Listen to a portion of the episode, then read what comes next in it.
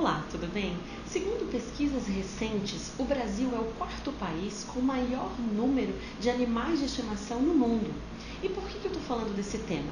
Bom, como vocês têm acompanhado aqui no nosso canal, eu sempre trato um pouco de assuntos familiares. E esses animais, cada vez mais, fazem parte do seio familiar. E a grande dúvida é, como que ficam esses animais de estimação na hora de um divórcio ou de uma dissolução de união estável?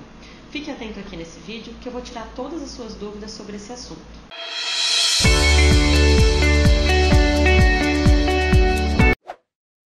Bom, o ordenamento jurídico brasileiro não tem previsão legal sobre como regulamentar esse tipo de situação, o que faz com que os tribunais brasileiros tenham decidido com base na analogia. Analogia ao quê? Bom, entende-se que as pessoas criam um vínculo afetivo muito grande de carinho com esses animais.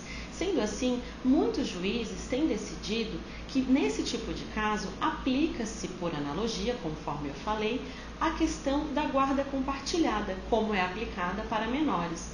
Sendo assim, se você possui um animal de estimação, vai realizar o divórcio e infelizmente não conseguiu chegar num consenso de como ficará essa situação, você terá que recorrer ao judiciário.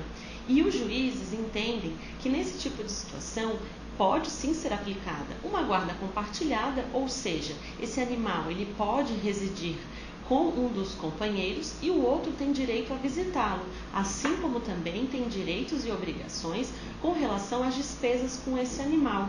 Mas conforme eu falei, isso tudo são decisões judiciais, não há ainda uma lei específica que determine como isso será regulamentado pelo Brasil. Então, cada caso será analisado pelo judiciário com base nas provas e nos pedidos feitos por ambas as partes. Quer saber mais sobre esse assunto? Ficou com alguma dúvida?